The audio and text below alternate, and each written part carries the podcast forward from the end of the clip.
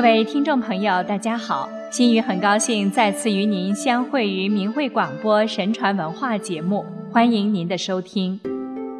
自古以来，当社会道德普遍低下时，往往会有瘟疫流行。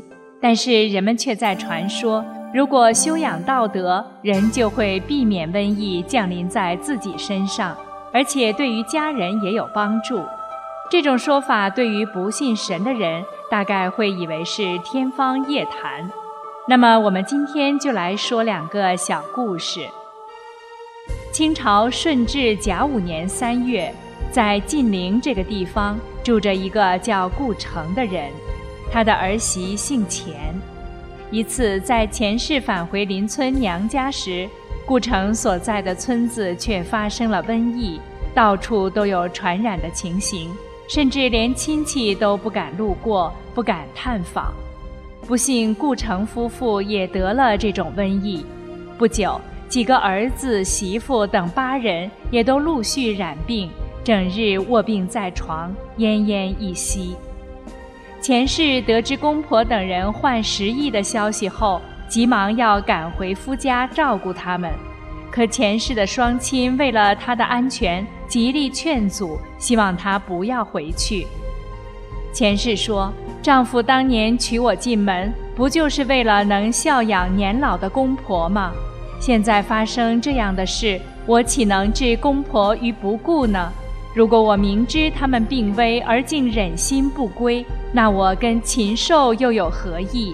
我一定要回去照顾他们。”就算死也没什么可遗憾的，他于是便赶了回去。刚到家，就听到有鬼的说话声，说：“众神都护着这个孝妇前世来了，我们速速回避吧。”没多久，顾城一家人果然都痊愈了。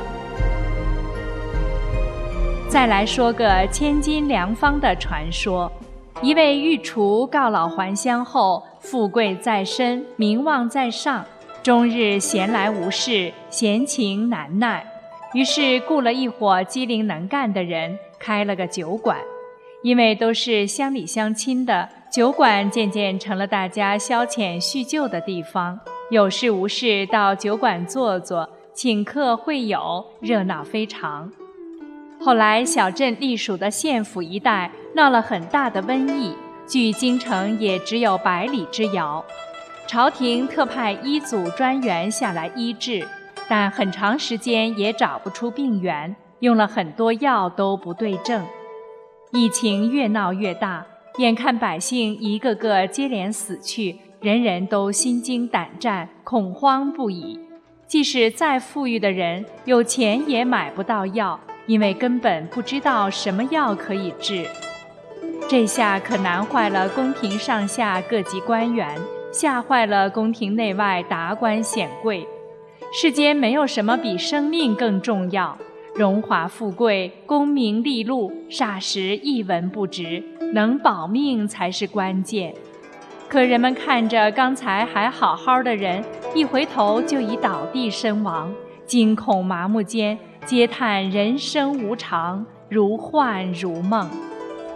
老御厨看到这情景，早早关了酒馆，断绝与外界联系，整日躲进豪宅。尽管宅子被他死死地封着，但病魔还是隔着铜墙铁壁伸向了御厨。他开始体力不支，时常抽搐、头晕目眩、便血呕吐。御厨觉得自己时日不多，登上自家高楼，看着城区内外远近民舍，昔日繁华热闹的街面早已冷冷清清。那些无家可归的人又身负沉疴，没走几步便断绝了性命，横倒七歪的躯体陈列在大街上。御厨看着，陡然悲情丛生，怜悯万分。垂泪叹息着：“唉，功名何在呀？想我一代御厨，名满天下，却也难抵疫情。福祸旦夕，谁人可保？”御厨想了想，反正自己也是快要死的人了，守些金银和满仓衣物食粮又有何用？还不如舍给那些孤苦贫家，让他们吃饱饱的，好好的穿上遮体的衣服，也不枉人世一场。让不幸染病的他们可以体面的去见祖先，还是都舍了吧。人能动真念时，真是太珍贵了。这样想着，御厨对疫情的恐惧和胆怯消失了，一股浩然正气充满内心，感觉身体也有了气力。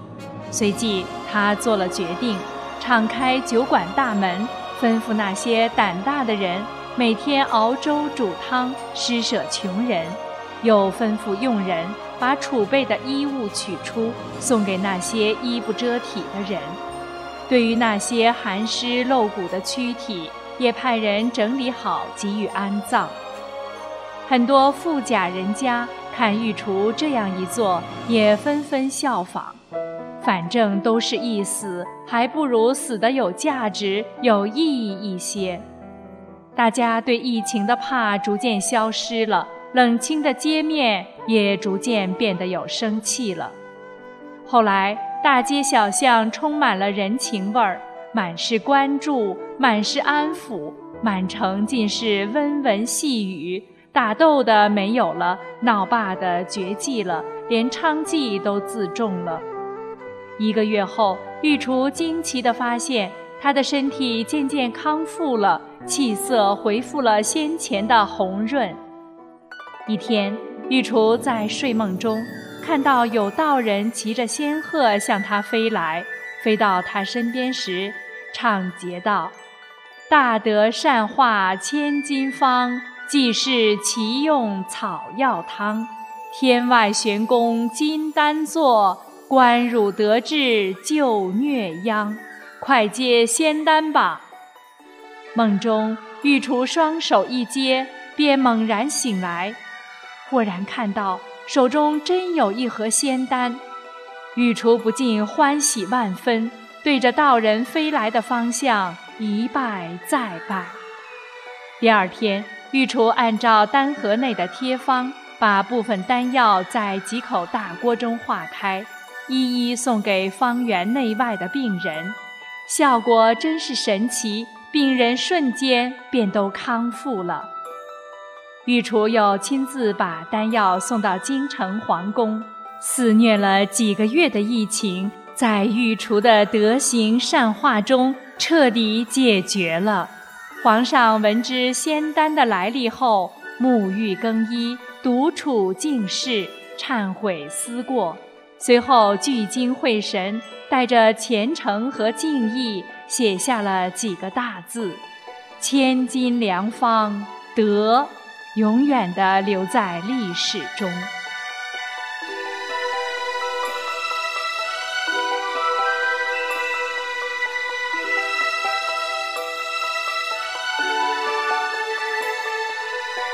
听众朋友，听了上面的两个故事，您还会认为修德与避瘟疫无关吗？